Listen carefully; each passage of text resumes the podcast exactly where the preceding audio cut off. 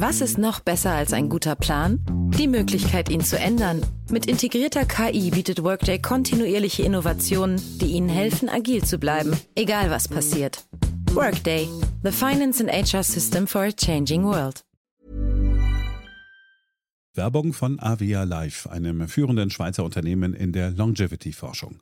Avea bietet mit Nahrungsergänzungsmitteln effektive Lösungen für gesundes Altern und Verjüngung, damit sich Menschen so lange wie möglich gestärkt, lebendig und jugendlich fühlen. Bei der Entwicklung seiner hochwertigen Supplements nutzt Avea deshalb Inhaltsstoffe, die auf der Basis empirisch zusammengetragener und bewerteter wissenschaftlicher Erkenntnisse ausgewählt werden. Avea-Produkte sind für Menschen gemacht, die ihre Gesundheitsspanne verlängern und das Wohlbefinden stärken möchten. Avea ist mit der Entwicklung des Stabilizers ein Durchbruch in der Blutzuckerregulierung gelungen. Der Stabilizer kombiniert drei kraftvolle natürliche Inhaltsstoffe, die gemeinsam die Aufnahme von Kohlenhydraten aus den Mahlzeiten reduzieren und Blutzuckerschwankungen minimieren. Dadurch können durchschnittlich 40 Prozent der Kohlenhydrate bei der Nahrungsaufnahme blockiert werden. Hohe Blutzuckerwerte und Zuckerabstürze werden so vermieden. Der Stabilizer fördert eine reduzierte Fettspeicherung und unterstützt das Gewichtsmanagement. Er ist also ein guter Wegbegleiter für ein gesünderes Leben. Gerade bei festen kohlenhydratreichen Mahlzeiten wie Geschäftsessen, Geburtstagen oder anderen Feierlichkeiten, bei denen die Ernährung nicht immer optimal ist und zu viel Zucker konsumiert wird, ist der Stabilizer perfekt geeignet. Die einzigartige Formel unterstützt Ihren Körper dabei, einen ausgeglichenen Blutzuckerspiegel aufrechtzuerhalten sorgt für einen verbesserten Energiehaushalt und trägt zu weniger Heißhunger auf Süßes bei. Die Anwendung ist einfach, eine Kapsel 10 Minuten vor einer festen Mahlzeit, maximal zweimal am Tag. Für die sprichwörtliche Qualität und Reinheit birgt, dass Avea alle Produkte in der Schweiz entwickelt und testet. Die Inhaltsstoffe werden aus Rohwaren von qualitätsgeprüften, vertrauenswürdigen Lieferanten gewonnen. Außerdem bietet Avea eine Vielzahl von Produkten an, die auf die individuellen Bedürfnisse der Kunden abgestimmt sind. Dazu gehört auch ein DNA plus BioAge-Test, der den Kunden tiefe Einblicke in ihre genetische Verfassung ermöglicht. Neugierig geworden? Mehr Informationen gibt es unter avea-live.com. Avea bietet allen BTO-Hörern den Stabilizer mit 15% Preisvorteil auf die Erstbestellung.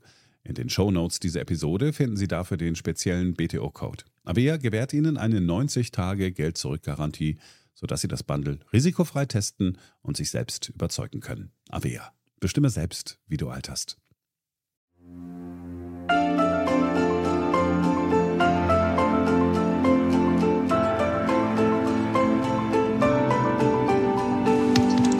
BTO Beyond the Obvious 2.0, der Ökonomie-Podcast mit Dr. Daniel Stelter. Featured bei Handelsblatt.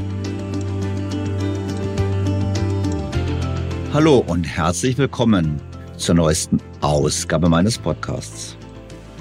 Heute haben wir zwei große Themen. Zu Beginn gehen wir der Frage nach, ob die Unternehmen die wahren Inflationstreiber sind. Denn unter dem Schlagwort der Greedflation, der Gierinflation, behaupten einige Ökonomen, es stünden gierige Unternehmen, die sich an den Lieferkettenproblemen bereichert hätten, hinter dem Anstieg der Inflation. Nach dem Motto, die Notenbanken können gar nichts tun, es sind nur gierige Unternehmen. Ist das nun Fakt oder handelt es sich eher um ein Ablenkungsmanöver von den eigentlichen Ursachen der Inflation? Hauptthema dann der European Green Deal, der bekanntlich auch die gesamte Landwirtschaft in der EU umbauen möchte mit dem Ziel der Klimaneutralität. Titel der Aktion vom Hof auf den Tisch. Eine ganz große Transformation. Was ist davon zu halten? Ist es ein guter Ansatz oder droht erneut ein planwirtschaftliches Übersteuern? Das Thema ist hochaktuell. Fangen wir also an. BTO Beyond the Obvious 2.0 featured bei Handelsblatt. Vor zwei Wochen war ich in der ZDF-Sendung von Maybrit Illner zu Gast. Dort fragte mich die Gastgeberin nach der These der sogenannten Greedflation, also der Gierinflation, ausgelöst von gierigen Unternehmen, die die Krise ausgenutzt haben, einfach um ihre Profite zu erhöhen. Demnach folgt man dieser These, liegt es eben nicht an der Geldpolitik, nicht an den staatlichen Maßnahmen, nicht an den gestörten Lieferketten alleine, sondern auch und für einige Betrachter vor allem an den Unternehmen, die eben eine Chance ausgenutzt haben, ihre Gewinne zu erhöhen. Hören wir mal kurz in die Sendung hinein. Die Hälfte der Steigerungen sind Profitmaximierungen. Also da sind Firmen, Versorger mit der Welle geschwommen, weil man, Herr Stelter, gerade die Preise erhöht. Ist es so, dass Unternehmen die Gelegenheit genutzt haben, die Preise zu erhöhen? Ja. Warum ist es doch so? Wenn alle Preise steigen, ist es viel leichter, Preise zu erhöhen, als wenn die Preise nicht steigen. Also das ist erstmal ein rationales Verhalten der Unternehmen. Und da würde ich jetzt noch nicht sagen, dass es unbedingt jetzt Gier ist. Mhm. Also, Jetzt kann man Preise sagen, ah, der Handwerker hat den Preis erhöht. Gierflation. Hat auch ich könnte aber auch sagen, ich, ja, ich könnte aber auch sagen, hm, der Handwerker hat höhere Kosten, der Handwerker hat auch höhere Lebenshaltungskosten, weil sein Gewinn ist ja sein Einkommen. Mhm. Also so, wie Herr Kühnert sagt, äh, die, die Mitarbeiter, die Arbeiter sollen auf die Straße gehen, demonstrieren sollen, in die Gewerkschaften gehen sollen für höhere Einkommen yeah. demonstrieren. Genauso hat der Handwerker ein Interesse, ein eigenes Einkommen zu erhöhen. Also kann man doch jetzt nicht dem Handwerker sagen, also es ist Gierflation, er verteidigt einfach nur Gut. sein Einkommen. Wir bleiben noch das mal dabei. Noch, ich will noch mal sagen, natürlich gibt es große Unternehmen, die es ausgenutzt haben. Mhm. Jetzt muss man sich fragen, wieso geht das überhaupt mit dem Ausnutzen? Meine Sicht auf das Thema ist letztlich folgende. Zunächst ist es nicht ungewöhnlich, dass Unternehmen versuchen, ihre Preise überdurchschnittlich zu erhöhen. Ich würde sagen, das ist die ganz normale, in Anführungsstrichen, Gier im Kapitalismus. Unternehmen versuchen, einen Preis zu verlangen, der ihre Gewinne maximiert. Dazu gehört es natürlich auch, auszutesten, wie weit denn die Kunden bereit sind zu bezahlen. Und die Gewinne, die Unternehmen erwirtschaften, ermöglichen es ihnen ja dann, mehr zu investieren, aber auch eben mehr Geld an die Aktionäre auszuschütten oder höhere Löhne zu bezahlen. Das heißt, es ist ganz offensichtlich nicht unehrenhaft, wenn Unternehmen versuchen, so viel Geld wie möglich zu verdienen. Das Ganze ist natürlich in einem Umfeld steigender Preise deutlich leichter. Stagnieren die Preise oder fallen die Preise gar, ist es sehr schwierig, Preiserhöhungen durchzusetzen. Denn wer als Erster die Preise senkt, ist der König und kann Kunden gewinnen. Wer hingegen als erster Preise erhöht, riskiert, Kunden zu verlieren. In einem Umfeld allgemein steigender Preise ist dieses Risiko naturgemäß kleiner. Wenn Unternehmen also die Preise erhöhen, weil sie damit rechnen, dass die Kunden den Aufpreis zahlen, dann kann dieses Gewinnstreben tatsächlich zum Inflationstreiber werden. Aber solche Episoden sind selten und dauern nicht lange, weil normalerweise die Kunden sagen, dass sie das nicht fair finden. Das heißt, sie kaufen eben das Produkt weniger und kaufen andere Produkte. Und damit ist auch dem Gewinnerhöhungsstreben der Unternehmen eine natürliche Grenze gesetzt. Deshalb verwundert es nicht, dass die Margen, darum das geht's ja hier, die Profitmargen, keineswegs in allen Branchen gestiegen sind. So hat das IFO-Institut eine Studie vorgelegt, die genau das beleuchtet und über die Business Insider berichtete. Wichtigster Preistreiber in nahezu allen Wirtschaftsbereichen waren im vergangenen Jahr kräftig gestiegene Stückkosten für Vorleistungsgüter. Diese höheren Kosten für Rohstoffe, Zulieferteile oder auch Energie erklären etwa zwei Drittel des Anstiegs der Verbraucherpreise. Zweitwichtigster Preistreiber waren zusätzliche Gewinnaufschläge der Unternehmen. Dies lasse aber nicht automatisch auf höhere Gewinne schließen, schreiben die IFO-Forscher. Unternehmen mussten aus den Überschüssen deutlich höhere Abschreibungen finanzieren, weil die Wiederbeschaffungskosten für Maschinen, Anlagen und Gebäude ebenfalls stark stiegen. Höhere Löhne und Gehälter fielen 2022 dagegen für die Inflation kaum ins Gewicht. Ja, es gibt also den Versuch, die Margen zu erhöhen. Aber es ist eben nur ein Aspekt. Business Insider weiter. Was wir sehen, ist kein außergewöhnliches Bild, sagte IFA-Ökonom Timo Wollmershäuser. Im Grunde hätten sich die Lasten der Inflation recht gleichmäßig auf Verbraucher, Unternehmen und Beschäftigte verteilt. Jedenfalls für die gesamte Wirtschaft. Das gilt aber nicht für alle Branchen. In der Landwirtschaft war der Preisanstieg der Produkte 2022 mit plus 34,7 Prozent am stärksten. Auf höhere Preise für Vorleistungen entfielen davon aber nur 14 Prozent. Höhere Löhne und Gehälter fielen mit plus 1,1 Prozent kaum ins Gewicht. Dagegen trugen höhere Überschüsse der Land- und Forstbetriebe 11,2 Prozentpunkte zur Teuerung bei. Selbst nach den Abschreibungen fallen die Nettoüberschüsse mit 8 Prozentpunkten bei den Landwirten so stark ins Gewicht wie in keiner anderen Branche. Die gierigen Bauern waren es also. Doch kann man ihnen wirklich verübeln, dass sie ihr Einkommen versucht haben zu halten? Vor allem kommen ja auch auf die Bauern höhere Kosten in Zukunft zu, wie auf alle. Die zweite Branche, die das IFO-Institut identifiziert hat, überrascht ebenfalls nicht. Auch im Baugewerbe geht ein hoher Teil der Preissteigerung von 16 Prozent auf höhere Überschüsse der Unternehmen zurück. Sie trugen netto allein 6,1 Prozentpunkte zu höheren Baupreisen bei. Das war natürlich dem Auslaufen des Baubooms geschuldet. Heute zeichnet sich bereits ab, dass es im Bau deutlich nach unten geht. Das heißt, es war ein kurzes Vergnügen für die Bauwirtschaft, etwas höhere Gewinne zu erwirtschaften. In anderen Branchen kann hingegen nach Analyse des IFO-Instituts von Gierflation keine Rede sein. Im Handel, Verkehr und Gastgewerbe gingen immerhin noch zwei Prozentpunkte der höheren Preise auf höhere Nettoüberschüsse der Unternehmen zurück. Ein anderes Bild zeigt die Industrie. Auch hier stiegen die Preise mit 13,9 Prozent kräftig. Doch davon entfiel der Löwenanteil von 12,4 Prozentpunkten auf Vorleistungen. Weil auch die Löhne und Gehälter, Abgaben und die Abschreibungen leicht teurer wurden, schmälerten die geringen Überschüsse der oft energieintensiven Industrieunternehmen die Teuerung in diesem Sektor um 0,4 Prozentpunkte. Die Industrie steht nämlich und steht immer mehr unter Wettbewerbsdruck.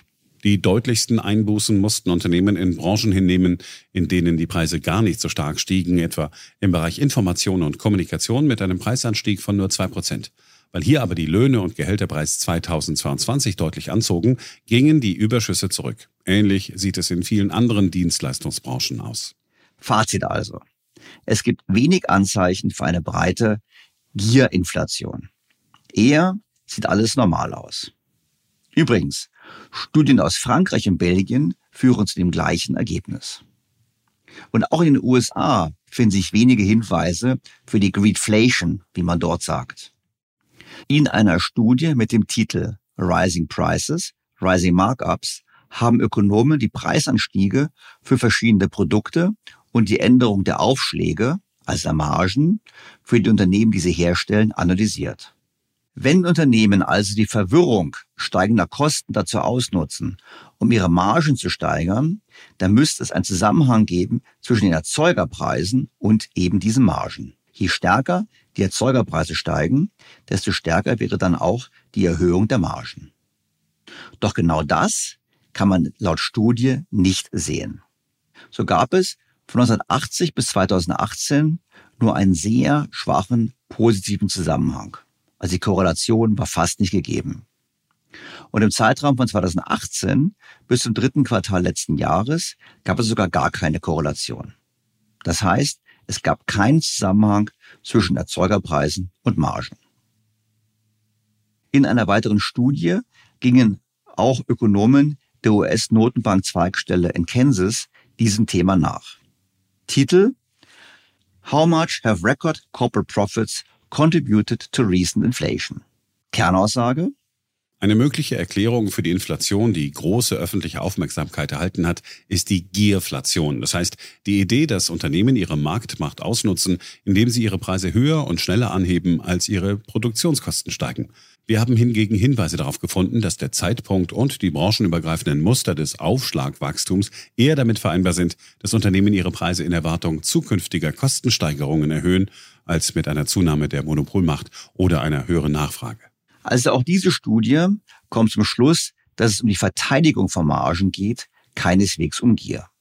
Das zeigt sich auch an dieser Erkenntnis. Die Inflation kann daher nicht durch eine anhaltende Zunahme der Marktmacht nach der Pandemie erklärt werden. Wenn Monopolisten, die angesichts der höheren Nachfrage ihre Preise erhöhen, das Aufschlagswachstum vorantreiben würden, würden wir erwarten, dass Unternehmen mit einem stärkeren Anstieg der aktuellen Nachfrage entsprechend höhere Aufschläge haben. Stattdessen war das Markup-Wachstum in allen Branchen ähnlich, die im Jahr 2021 sehr unterschiedliche Nachfrageniveaus und Inflation verzeichneten. Das kann ich verwundern. Natürlich wollen Unternehmen, die mehr Nachfrage haben, dies auch ausnutzen. Wenn sie das nicht getan hätten, wäre das schon eher eine Überraschung gewesen. Dennoch kamen die Autoren der Studie zum Schluss, dass von einer breit angelegten Gierflation keine Rede sein kann. Obwohl das Markup-Wachstum im Jahr 2021 hoch war, lassen die Beweise Zweifel an der einfachen Erklärung der Gierflation aufkommen, die entweder als Zunahme der Monopolmacht oder als Unternehmen verstanden wird, die vorhandene Macht nutzen, um von der hohen Nachfrage zu profitieren. Stattdessen könnten diese Beweise mit einer alternativen Erklärung übereinstimmen. Das Unternehmen derzeit ihre Aufschläge erhöhen, um die Preiserhöhungen, die sie in der Zukunft erwarten, auszugleichen. Tatsächlich ergeben sich sowohl die Buckelform des aggregierten Markup-Wachstums als auch die Ähnlichkeit des Markup-Wachstums zwischen den Branchen auf natürliche Weise in standardmäßig makroökonomischen Modellen. Diese Argumentation, finde ich, leuchtet durchaus ein. Trotzdem hindert das die Notenbank natürlich nicht, mit dem Thema Gierflation von eigenem Versagen abzulenken. So hat das EZB-Präsidentin Christine Lagarde zumindest vor dem Wirtschafts- und Währungsausschuss des Europaparlaments Anfang Juni versucht. Hier ist ihre Antwort auf die Frage eines Abgeordneten. We have observed late in 22 and certainly early in 23 that over the course of the year 2022 certain sectors in particular of the economy had taken advantage of, as you said, the mismatch between supply, constrained by bottlenecks, and demand, enhanced by recovery, and a situation of everybody is in the same position. We're all going to increase prices, which can be concerted practice, which can be just market driven practices. And in those circumstances, those sectors have taken advantage to push cost through entirely without squeezing on margins, and for some of them to push prices higher than just the cost push would have resulted from the imported uh, inflation. I mentioned a few sectors. It's agriculture, it's uh, construction, some services activities. I think that it's important that competition authorities could actually look at those behaviors. And I would certainly regard that as perfectly called for in order to fully understand and appreciate the legitimacy of some practices or the concerted practices, if they apply. Interessanterweise ist die EZB in ihren offiziellen Stellungnahmen deutlich zurückhaltender. Die Inflation im Euroraum war zuletzt hoch, hauptsächlich aufgrund eines Anstiegs der Energiepreise. Da der Euroraum mehr als die Hälfte der verbrauchten Energie importiert und Energie deutlich teurer geworden ist, haben Haushalte und Unternehmen Realeinkommen verloren. Verschärft wurde die Situation durch Probleme in der Lieferkette, die auch die Importpreise in die Höhe trieben. In einer solchen Situation besteht für Unternehmen ein Anreiz, ihren Anteil an der Belastung durch Preiserhöhungen zu minimieren, um ihre Gewinnmargen zu schützen. In einigen Sektoren könnten die Produzenten sogar versuchen, ihre Margen über das hinaus zu erhöhen, was durch höhere Inputkosten gerechtfertigt wäre, um auch frühere Realeinkommensverluste aufgrund der verschiedenen Schocks der letzten drei Jahre vollständig auszugleichen. Eine weitere Motivation könnte der Versuch sein, in einem Umfeld hoher Unsicherheit Puffer aufzubauen. Das klingt jetzt doch deutlich anders als das, was Christine Lagarde gesagt hat und nicht so, als würden die Unternehmen die Inflation befeuern. Ohnehin dürfen wir nicht vergessen, dass es sich auch um ein Buchhaltungsphänomen handelt. Bilanzieren Unternehmen nach dem Grundsatz First in, First out, also das, was zuerst gekauft wurde und auf Lager gelegt wurde, wird auch als erstes verkauft, dann hat man am Anfang einer inflationären Phase naturgemäß steigende Margen. Warum? Man verkauft zu höheren Preisen, während man Waren verkauft, die man zuvor zu günstigeren Kosten gekauft hat, als man sie heute beschaffen könnte. Das heißt, sobald Lager abgebaut sind, sobald bestehende Liefervereinbarungen auslaufen, sinken die Margen wieder, weil dann die Produktionskosten entsprechend nachziehen. Aber nehmen wir mal an, es wäre wirklich eine Gierflation, was ich eben nicht glaube. Wäre es dann eine Entschuldigung für Notenbanken? Definitiv nein. Denn das Ganze ist nur möglich in einem Umfeld, wo es viel Nachfrage gibt. Wäre Geld knapp, wäre die Geldmenge nicht so gewachsen im Zuge der Corona-Pandemie, hätte es überhaupt gar nicht die Möglichkeit gegeben, entsprechend nachzufragen und die Konsumenten und anderen Firmen wären gar nicht in der Lage gewesen, die höheren Preise zu bezahlen. Bei einem festen Budget hätte sich der Warenkorb geändert. Also, wenn man mehr Geld fürs Benzin ausgeben muss, kann man weniger Geld für andere Dinge ausgeben. Das heißt, die Preise anderer Güter würden tendenziell sinken und deshalb hätte man gar keine Inflation. Für mich ist klar, ohne die großzügige Ausstattung mit Geld geschaffen von Staaten und Notenbanken in enger Kooperation im Zuge der Corona-Pandemie, wäre es gar nicht möglich, diese Inflation zu haben. Egal, ob sie nur getrieben ist aufgrund von zu viel Nachfrage oder eben ob sie getrieben ist aufgrund von zu großer Gier einzelner Unternehmen. Am Ende führt nichts daran vorbei, anzuerkennen, dass hier die Ursache liegt für die Inflation. Und deshalb halte ich die ganze Diskussion zum Thema der Gierflation für verfehlt und eigentlich für ein Ablenkungsmanöver von den eigentlichen Krisen und Inflationsursachen. Unsere Welt ist auf dem Weg in das Zeitalter der künstlichen Intelligenz. In atemberaubender Geschwindigkeit verändert sich beinahe alles. Besonders in der Geschäftswelt ist die ungeheure Dynamik des Wandels spürbar. Die Unternehmen und die Menschen darin sehen sich vor vielen Unsicherheiten und Herausforderungen. Der Aufstieg der künstlichen Intelligenz bedeutet neuen Wettbewerb, eine Flut von Daten, aber auch sich verändernde Fähigkeiten und die sich daraus ergebende Notwendigkeit von Veränderungen in den Skills von Mitarbeitenden und der Leistungsfähigkeit der Unternehmen. Workday, die Enterprise-Plattform für Finanzen und HR, hat deshalb Innovation zum Prinzip gemacht. Viele BTO-Hörer erleben den Wandel aus nächster Nähe. Ihre Unternehmen sehen sich einem Ansturm von Veränderungen ausgesetzt, suchen nach Mitteln, um sich aus der Beschleunigungslücke zu befreien und haben Schwierigkeiten, Schritt zu halten. Oft sind die Lösungen kurzfristig und bruchstückhaft. Getrennte Systeme für die Finanz- und Personalabteilung oder die Aufrüstung veralteter Technologien sind häufige Beispiele dafür. Um Unternehmen jeder Größe bei der Bewältigung dieser Herausforderung zu unterstützen, verfolgt Workday den Ansatz permanenter Innovation. Denn nur so können Kunden Veränderungsprozesse anführen, statt darauf zu reagieren. Nur Workday verfügt über einheitliche Daten, die nahtlos über eine einzige Plattform fließen und ihnen die Möglichkeit geben, intelligente Entscheidungen zu beschleunigen, Chancen zu erkennen und Risiken zu mindern. Workday versetzt sie in die Lage, Modelle und Prognosen zu erstellen und schnell und zuverlässig zu handeln, dank Echtzeitdaten und einer zuverlässigen in die Plattform integrierten KI. Besuchen Sie workday.com und erfahren Sie, wie Sie Fahrt aufnehmen können bei Ihrer Reise ins Zeitalter der künstlichen Intelligenz. Workday, die Enterprise-Plattform für Finanzen und HR.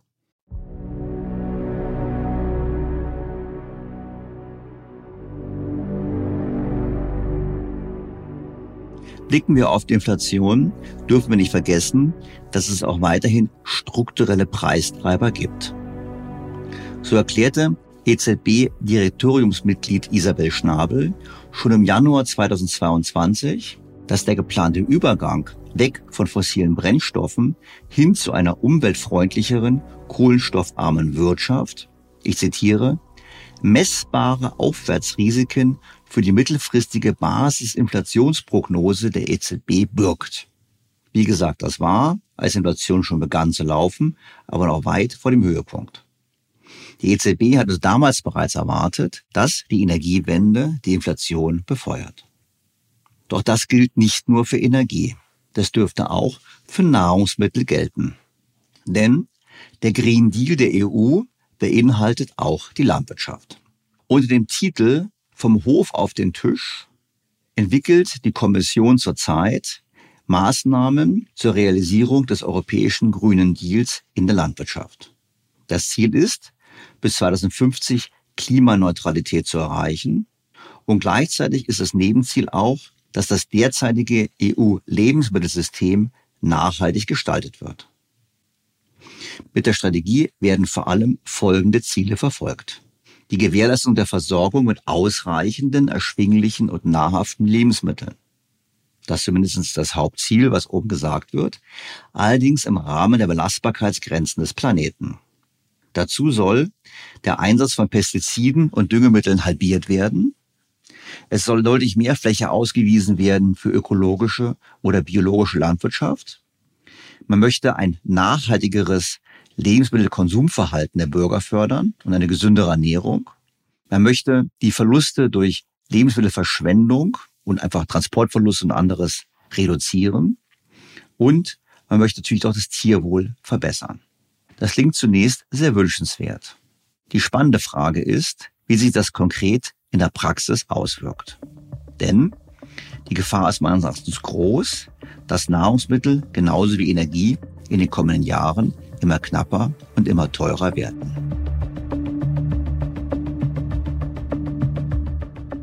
Was sagt denn die Landwirtschaft dazu? Der Präsident des Bauernverbandes, Joachim Ruckwied, betonte beim Verbandstag Ende Juni, dass sich die Landwirtschaft zum Klimaziel bekennt. Klimaerwärmung, ja, die trifft uns. Die trifft uns zuallererst, weil wir leben draußen und wirtschaften in der freien Natur. Wir sind von der Witterung abhängig. Und deshalb haben wir schon ein ureigenes Interesse, Emissionen zu reduzieren. Und da sind wir gut unterwegs. Wir sind besser wie das, was die Politik uns vorgegeben hat. Wir als bäuerlicher Berufsstand, wir stehen zu den Zielen des Green Deal, zu den Zielen wohlgemerkt. Wir sagen Ja, was Weiterentwicklung der Landwirtschaft anbelangt. Transformation wird immer als Wort verwendet. Mit dem tue ich mich ein bisschen äh, schwer. Aber damit es klar wird, was ich meine, muss ich diesen und werde ich diesen Begriff verwenden. Ja, wir sagen ganz klar, unmissverständlich und eindeutig Ja zur Transformation, zu einer Landwirtschaft, die noch mehr Umweltschutz, die noch mehr Tierwohl, die noch mehr Klimaschutz integriert, die noch nachhaltiger wirtschaftet. Ein eindeutiges Ja und auch Commitment Richtung Politik, Richtung Gesellschaft. So eindeutig, wie ich mich hier dazu bekenne, gemeinsam mit Ihnen diesen Weg gehen zu wollen, so unmissverständlich sage ich aber auch auf der anderen Seite, dies kann und wird nur gelingen, wenn dabei Zukunftsperspektiven für uns in der Landwirtschaft, für die junge Generation aufgezeigt werden, wenn ein Korridor erarbeitet wird, der Zukunftsperspektiven auch ökonomischer Art bietet. Das muss und kann nur der Ansatz sein. Nur können, nur so können wir das auf den Weg bringen. Hier klingt die Sorge durch, dass der Weg in Richtung Klimaschutz ähnlich wie auf anderen Gebieten, Stichwort Energie, Heizungsgesetz etc., nicht effizient und effektiv beschritten wird, sondern planwirtschaftlich und mit Fokus auf Symbol statt Wirkung. So beim Thema Fleischproduktion, die nach dem Wunsch der Politik deutlich reduziert werden soll. Ruckwied erklärte die Bedeutung der Fleischproduktion auch für den Klimaschutz. Tierhaltung brauchen wir auch im Sinne der Kreislaufwirtschaft. Nährstoffe. Wir brauchen sie im Sinne der Biodiversität. Über Rinder, Schafe, Ziegen wird Grünland gepflegt erhalten. Grünland hat eine höhere Kohlenstoffspeicherkapazität wie Ackerland, ist gut für Klimaschutz, wirkt der Klimaerwärmung entgegen stärkt die Biodiversität. Und schon auch aus diesen Gründen sind wir gut beraten, die Tierhaltung in die Zukunft zu begleiten, ihr eine Zukunftsperspektive aufzuzeigen. Das erinnerte mich an einen früheren Podcast, nämlich an die Folge 141 Ohne Fleisch geht es nicht.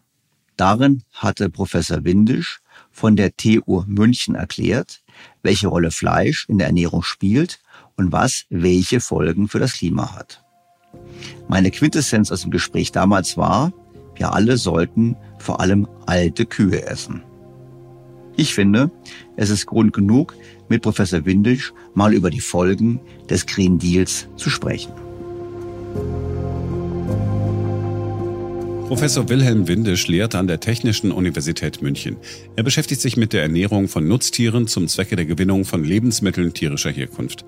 Seine Arbeitsschwerpunkte liegen hierbei auf der Wirkungsweise funktioneller Nahrungsinhaltsstoffe, der Nutzung biogener Reststoffe, neuer Technologien als tierische Nahrung sowie den physiologischen Gesetzmäßigkeiten und Spielräumen der Nährstofftransformation im Stoffwechsel der Nutztiere bis hin zur Qualität und Sicherheit der erzeugten tierischen Produkte. Bevor ich zu meinem Gespräch mit Professor Windisch komme, noch dieser Hinweis. Nach wie vor gibt es das Angebot für alle BTO Beyond the Obvious 2.0 Featured bei Handelsblatt Hörer. Testen Sie Handelsblatt Premium für vier Wochen lang für nur einen Euro und bleiben Sie so zur aktuellen Wirtschafts- und Finanzlage informiert.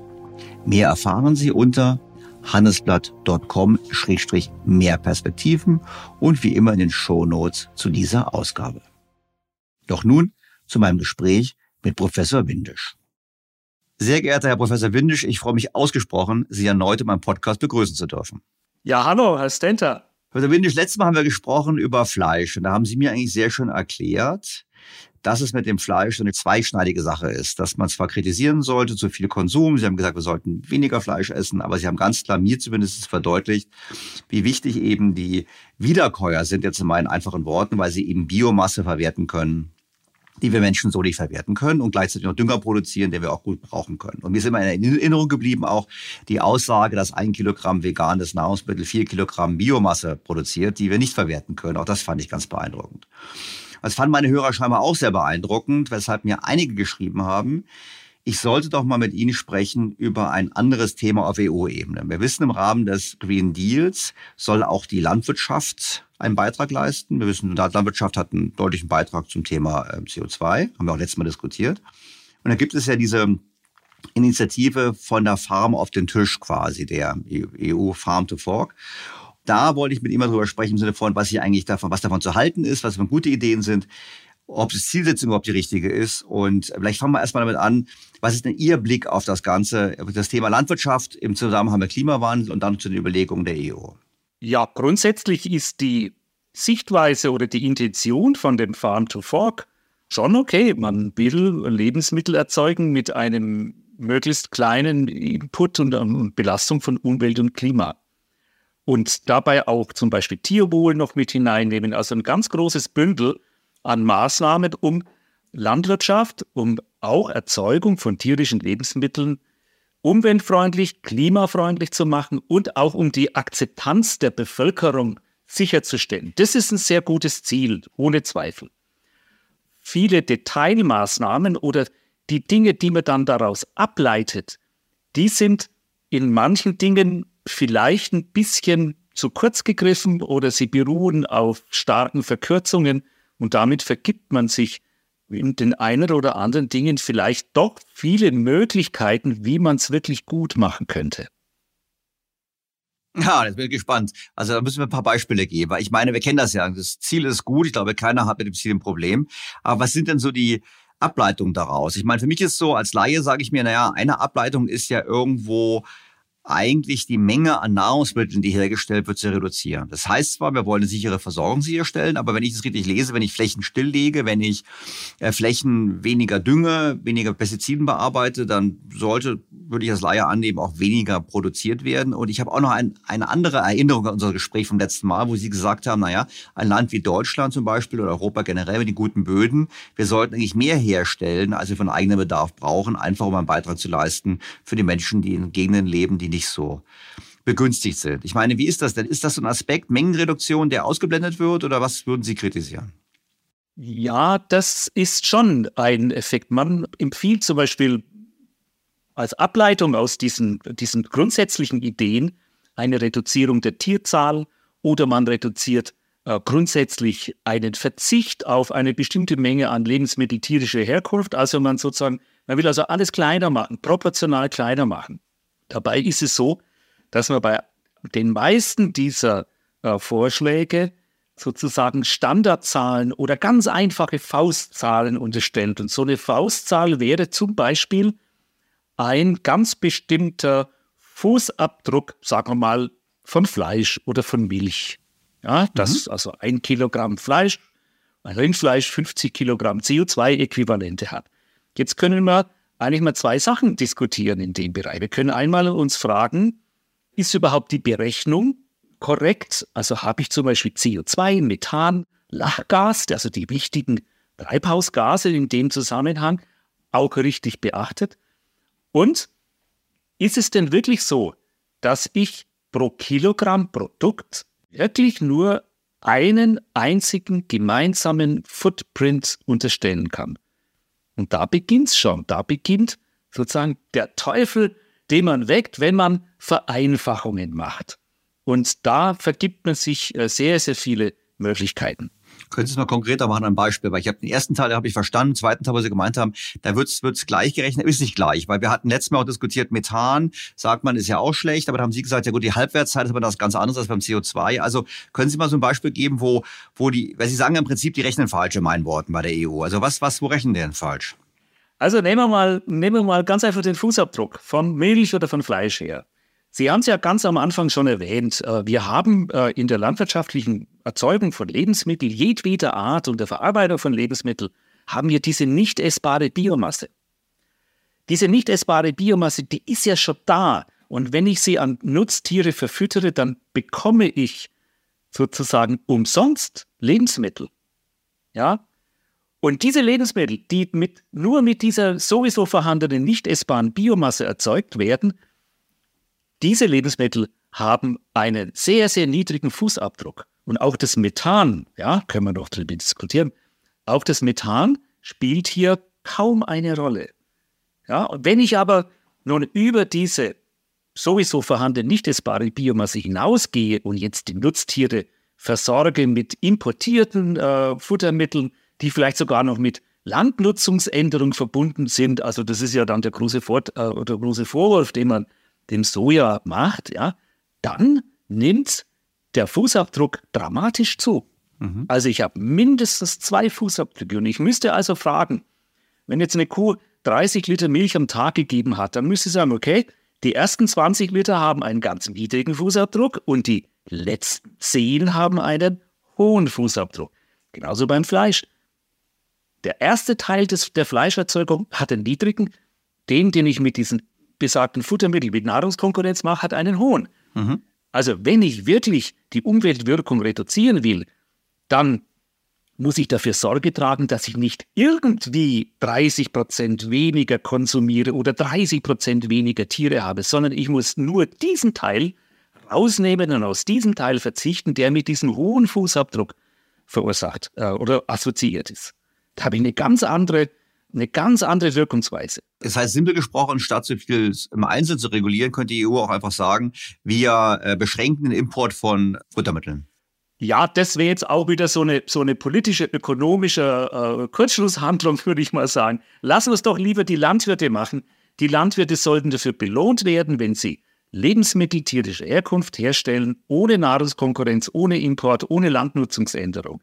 Und das möglichst effizient so gut wie sie es können, so gut wie es jeder Landwirt auf seinen Betrieb kann. Das klingt natürlich ja ganz gut, aber jetzt sitze ich in Brüssel und muss ein Gesetz machen. Wie kann ich das denn steuern? Weil ich muss, kann ja nicht vorgeben denen. Ich könnte, also ich als Ökonom würde sagen, naja, da muss man Preise machen. Da muss ich einfach eine Sonderzoll machen auf importierten Nahrungsfuttermitteln äh, und Sätze. Ja, so wird es der Ökonom machen. Der Tierernährer macht es viel einfacher. Der Tierernährer nimmt einfach seine Futterwerttabelle, ja, und macht so wie Energiegehalt, Eiweißgehalt, Gehalt an Trockenmasse und so weiter, macht einfach eine Spalte dazu und macht sozusagen einen Human Edible Fraction, also eine, eine Essbarkeit von 0 bis 100 Prozent. Mhm. Und nachdem jeder Landwirt eigentlich Stickstoff- und Phosphorbilanzierung machen muss, ja, mhm. hatte ja eine Information über all die Futtermittel, die er in seinem Betrieb umsetzt. Es wäre also ein leichtes, ein leichtes den Grad der Nahrungskonkurrenz so darzustellen und zu sagen, mein Schwein oder meine Kuh, meine Milch ist 90 Prozent frei von Nahrungskonkurrenz oder hat zu 100 Prozent überhaupt keine Nahrungskonkurrenz. Das kann man ganz einfach darstellen. So könnte man sehr einfach etwas, äh, etwas basteln. Die Landwirte sind äh, da sowieso schon auf dem Trichter. Also die vielen Menschen, mit denen ich das jetzt so äh, erläutert habe, die sagen, okay, so ganz einfach. Ja klar, ich meine, es ganz einfach heißt, ich habe eine Wiese am Fluss, wo ich nichts anders anbauen kann, weil die, die Ackermaschinen eh einsinken würden. Also lasse ich die Kühe drüber laufen oder irgendwas anderes. Das frisst das Gras, was der Mensch nicht verwerten kann. Und daraus wird dann eben äh, Fleisch, was der Mensch essen kann. Und es wird sogar noch ähm, aus, der, aus der Gülle, habe ich sogar noch einen Dünger für die restlichen Flächen. Das ist ja im Prinzip das Modell, was, was Sie hier gerade beschrieben haben. Ganz genau. Und ich kann äh, durch die Wahl der bestimmten Futtermittel, die eben riskant sind für solche hohen äh, äh, Umweltwirkungen, das kann ich dann damit bewerten. Das kann ich also indirekt durch den Grad der Nahrungskonkurrenz bewerten.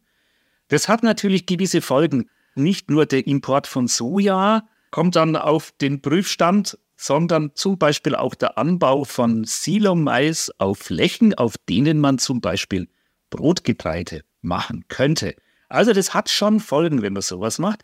Aber wie gesagt, es gibt eine einfache Methode, wie man diese Sparmaßnahmen jetzt nicht über den Kamm scheren muss, sondern wie man sie wirklich gezielt einsetzt und wie es dann auch der Landwirt für sich optimieren kann. Und das ist doch das Entscheidende. Die Landwirte sollen doch nicht gebremst werden. Die Landwirte sollen möglichst viel Nahrung machen mit einer minimalen Umweltwirkung. Und das ist für jede Landwirtschaft, für jeden Betrieb immer ganz speziell. Das ist für diesen Betrieb die ganz spezielle Anzahl an Nutztieren, die man haben kann. Also nicht diese pauschalen äh, äh Daten von oben oder, oder Repressalien von oben.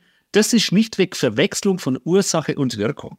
Im Endeffekt, im Endeffekt kommt es natürlich dazu, dass es weniger Fleisch, weniger Milch, weniger Eier geben wird, wenn man das tut. Aber der Weg ist anders. Ja, und der Weg ist dann effizient und hat große Wirkung auf die Umwelt, wenn ich es bottoms-up mache, von der Landwirtschaft zum Konsumenten und nicht umgekehrt. Jetzt macht die EU es umgekehrt, oder? Die EU macht es umgekehrt. Das ist im ersten Schritt natürlich leichter. Ja, es ist leichter, es ist vielleicht auch leichter, in Gesetze zu machen. Man muss auch nicht so viel drüber nachdenken. Das ist halt eine Versuchung, der man äh, in der Politik, in den Medien und überhaupt in der Gesellschaft halt leicht erliegt, ne? dass man es so ganz einfach macht. Aber in dieser zu starken Simplifizierung, da vergibt man sich dann gewaltige Chancen. Können Sie ein bisschen beschreiben, wie die EU jetzt vorgeht? Also wenn ich, ich habe es so gesagt, die macht es anders. Wie anders macht sie es denn? Also die EU wird es jetzt selber nicht vorgeben, sondern das werden die nationalen Gesetzgebungen sein. Und die laufen ja. Da haben wir in Deutschland ja nicht gerade die besten Erlebnisse auch in anderen Themen jetzt gehabt. Also wie, wie, wie okay, welche Richtung tickt denn jetzt das Bundeslandwirtschaftsministerium? Welche das Richtung? Bundeslandwirtschaft tickt in, genau in die Richtung, dass einfach die Anzahl der Tiere pro Hektar, die Besatzdichte reduziert werden soll. Das ist so ein ähnliches Modell, wie wir es in, in äh, den Niederlanden haben. Ja? Und natürlich die Erziehung, die Erziehung des Konsumenten auf einen Verzicht von Lebensmitteln tierischer Herkunft. Auch da läuft es wieder ganz pauschal. Ja, das geht eben mit dem Nutri-Score. Äh, die Deutsche Gesellschaft für Ernährung will ja auch Umweltwirkungen. Auch wieder diese Faustzahlen, das beruht ja alles auf Faustzahlen. Diese Faustzahlen äh, an Umweltwirkungen in die Bewertung der Nahrung hineinsetzen und nicht nur ernährungsphysiologische Aspekte berücksichtigen, sondern so dieses gesamte Bild. Und genau, da macht man genau den gleichen Fehler. Ja? Also auch die Frage, ob Fleisch gesundheitsschädlich ist oder nicht, oder ob die tierischen Produkte gesundheitsschädlich sind, das wird dann ganz pauschal da reingesetzt. Ich will also nicht sagen, dass man nicht äh, vernünftig umgehen sollte oder dass man vielleicht äh, in manchen Dingen vielleicht doch mal ein bisschen auf Fleischkonsum in der Größenordnung mal drauf gucken kann und vielleicht nicht unbedingt so viel Essen braucht. Aber das, wenn man es von oben macht, dann vergibt man sich oftmals die Chancen, dass man wirklich einen Benefit für Gesellschaft, Umwelt und Klima rausholt. Also wenn ich so äh, diese Ideen über, über nicht essbare Biomasse, Nutztiere, wenn ich das so in den, vor den Verbänden oder vor den Landwirten, wenn ich es präsentiere, gerade in Norddeutschland, ja, die Landwirte, die haben dann haben oftmals noch ganz andere Sorgen. Also geht es gar nicht mal so um die Reduzierung der Tierzahl, sondern es geht einfach um die, die Pflanzenproduktion. Ja. Sie sehen sich jetzt konfrontiert mit Maßnahmen, die in der allernächsten Zeit, in den aller in, unmittelbar bevorstehen, Maßnahmen der Reduzierung von Düngemitteln, Maßnahmen der, der, drastischen Einstellung von Pflanzenschutzmitteln in Zonen, in roten Zonen, wo sie das nicht mehr anwenden dürfen. Und das sind oftmals ganz wertvolle oder hochproduktive Ackerstandorte. Ja, und es ist wahrscheinlich so, dass wir die Bedeutung oder die Landwirte die Bedeutung des Green Deals, die Bedeutung der Farm-to-Fork-Strategie in ihren Auswirkungen unterschätzt haben. Sie haben gesagt, okay, da haben sich die Politiker haben uns gedacht, ne? Und plötzlich wird es wirksam. Die sagen im Prinzip, die Farm to Fork führt eben auch dazu, dass wir weniger Pflanzenschutzmittel spritzen dürfen, was, was, die, Farm, was, die, was die Bauern unterschätzt haben. Und das reduziert bereits jetzt die Menge an Nahrungsmitteln, die hergestellt wird, an Biomasse. Das reduziert im Prinzip, um in unserer Terminologie zu bleiben, es reduziert die Menge effizient erzeugter Biomasse. Das steht unmittelbar bevor. Nur was ist denn die Alternative? Ich meine, aber alle sagen ja richtigerweise, Pestizide ist schlecht. Ich meine, gibt es da eine Alternative oder müssen wir einfach sagen, nein, Pestizide gehören nun mal dazu, wenn wir ein bestimmtes Niveau erreichen wollen? Pestizide, noch viel mehr die Herbizide, überhaupt Pflanzenschutzmaßnahmen sind äußerst effiziente Methoden, um eine hohe Ernte an Biomasse, an verwertbare Biomasse und damit an pflanzlicher Nahrung sicherzustellen. Wenn wir da Einschränkungen machen, dann machen wir natürlich Einschränkungen in der Gesamternte. Das kann man sich leisten, wenn man ähm, unter Luxusbedingungen lebt. An anderen Stellen der Erde ist es vielleicht dann nicht mehr leistbar. Also da haben wir tatsächlich einen Zielkonflikt. Und ähm, die Einschränkungen, die dann äh, auf uns zukommen werden, im Rahmen all dieser Verordnungen, die sich da auf Green Deal und auf den äh, Farm to Fork Strategie dann äh, ab, äh, daraus ableiten, die sind schon, schon sehr, sehr, sehr stark spürbar. Das heißt, die Bauern merken das jetzt langsam erst. Das heißt, was wir in den Niederlanden erlebt haben, in den Bauernprotesten, das ist etwas, was wir auch noch in anderen europäischen Ländern erleben werden, weil das ja natürlich ganz klar äh, nicht im Interesse der, der Bauern ist. Und wenn ich jetzt unser Gespräch rekapituliere, auch mit Blick auf die Gesamtproduktion an Nahrungsmitteln, die wir leisten sollten, Stichwort Europa einen Beitrag leisten in der Welt, eigentlich auch das Falsche aus unserer, äh, aus unserer wirtschaftlichen Sicht, so wie wir wirtschaftlich unsere, unsere Produktion machen, ist es so. Wir müssen vielleicht, aber ich würde es ein bisschen, äh, ich würde ein bisschen weicher formulieren, denn ähm, wir müssen das Ganze in einem, vielleicht doch in einem großen Zusammenhang, größeren Zusammenhang sehen. Ich sehe schon, dass äh, Pflanzenschutzmittel und Produktivität, dass wir einen, dass wir einen Zielkonflikt haben. Aber die Produktivität allein, Produktivität allein ist ja nicht das einzige Ziel. Ich muss schon Biodiversität mit hineinnehmen. Fruchtfolgen, die ich dann habe, muss ich mit berücksichtigen. Das führt, wenn ich also diese, diese Mittel wie Pflanzenschutzmittel weniger ans, einsetze, verändert das die landwirtschaftliche Produktion und es hat sicher auch die ein oder anderen Vorteile. Was es jetzt in der Gesamtheit bewirkt, das müssen wir einfach auch wieder in der Gesamtheit betrachten. Und so dieses einseitige Runterfahren von Pflanzenschutzmitteln, nur weil wir sagen, das ist schädlich, das ist böse, ja, und es ist aber egal, ob es uns weniger Ernte macht. Das ist eine, das ist sozusagen eine Sichtweise, die kommt aus, einem, aus einer Luxusproduktion heraus. Und diese Sichtweise, die können wir uns, wenn wir die globale Sicht betrachten, eigentlich nicht mehr leisten. Jetzt, ich bin öfters mal in der Schweiz und wenn Sie in der Schweiz Fleisch kaufen, dann merken Sie, wie teuer Fleisch sein kann. Die Schweizer haben ja, äh, ja Protektionismus, die schützen ja eine Landwirtschaft und haben deshalb sehr hohe Fleischpreise. Mit dem Ergebnis natürlich auch, dass der Fleischkonsum, würde ich jetzt mal erwarten, habe ich das nicht gesehen, aber in der Schweiz pro Kopf tiefer ist als bei uns. Wir haben jetzt ja verschiedene Möglichkeiten. Sie haben ja im Prinzip gesagt, in meinen Worten haben Sie ja gesagt, wir geben den Landwirten vor, möglichst klimaneutral zu wirtschaften und dann hätten sie einen eigenen Anreiz, weil sie ja schon Bilanzen aufstellen müssen, einen eigenen Anreiz, sie haben die Spalte ergänzt im Sinne von, wie viel brauche ich dann noch äh, Nahrungszusatzstoffe, die eben konkurrieren mit den menschlichen Nahrungen. Da haben sie im Prinzip gesagt, damit schaffen wir die Basis für die Bauern, sich rational zu verhalten. Das wird zu einer Reduktion des Angebots führen, definitiv gegenüber heute. Und dann würden die Preise steigen, logischerweise. Und dann haben wir aber eigentlich das Ziel erreicht. Das ist jetzt Ihr Weg. Der, das Ministerium sagt, wir äh, machen eine Kampagne gegen das Fleisch und sagen, es ist alles ungesund und versuchen so quasi die Nachfrage zu dämpfen. Ähm, und gleichzeitig haben sie gesagt, naja, wir werden es machen wie die Niederländer. Und da muss ich mich nachfragen, weil ich habe ja mitbekommen, dass in Niederlanden es ja doch ähm, sehr erfolgreiche Bauernproteste gab gegen die äh, Gesetze und sogar die Bauernpartei, glaube ich, bei den letzten Regionalwahlen Stimmen gewonnen hat und offensichtlich haben mehr Leute die Bauernpartei gewählt als nur Bauern, sonst hätten sie nicht so Stimmen bekommen. Also was ist sozusagen der Pferdefuß daran an dem holländischen Modell? Ja, man macht sozusagen die ganze Produktion proportional kleiner. Man macht alles nur proportional kleiner. Im Gegenteil, wenn man vielleicht sagt, wir wissen einfach, wir haben wenige Tiere, dann ist die Versuchung groß, dass ich mit weniger Tieren versuche, mehr Lebensmittel zu erzeugen. Und das geht nur, indem ich eben genau diese Futtermittel einsetze, die eben umweltschädlich sind. Aber wie, immer habe ich verstanden. Wie heißt, wie, wie kann ich mit weniger Tieren mehr Nahrungsmittel herstellen? Das muss ich also, erklären. Die versuchen, ja, bitte. Sorry, ich ja, bin da blöd.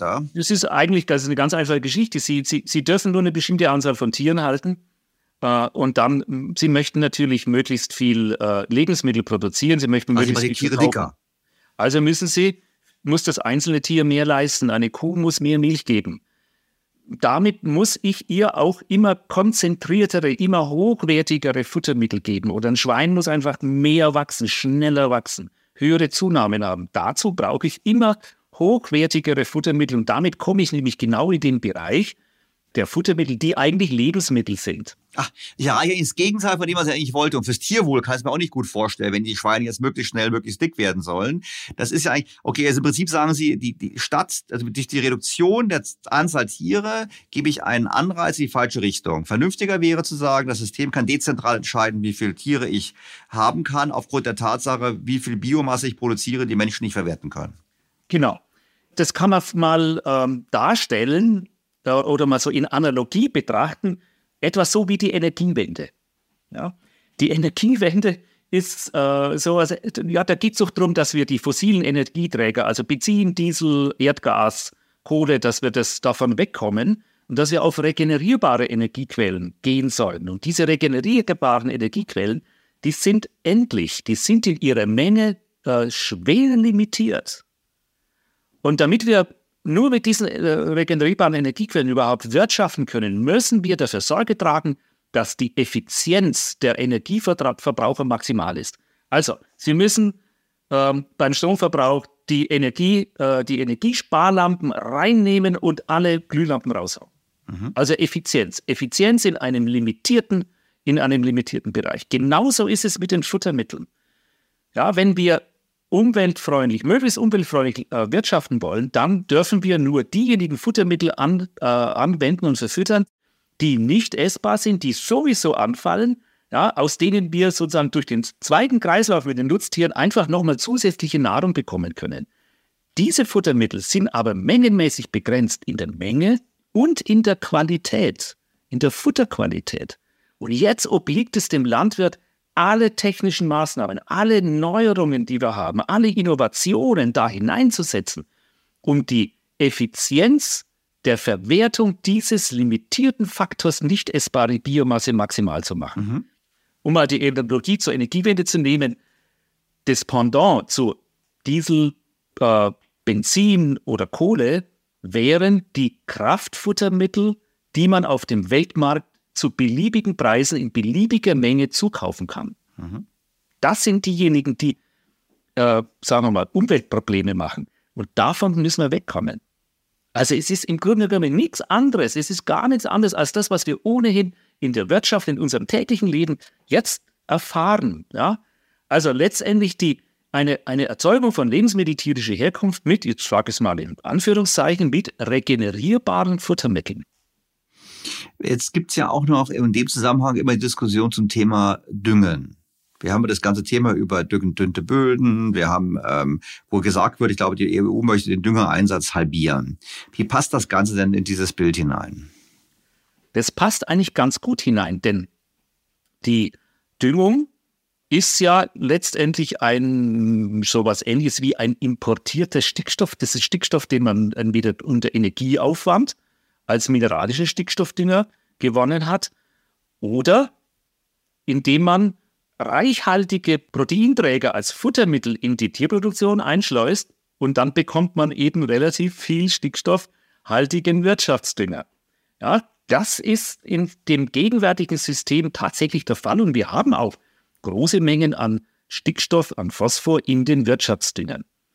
In dem Moment, wenn wir die Futtermenge reduzieren, dann haben wir automatisch weniger Dünger.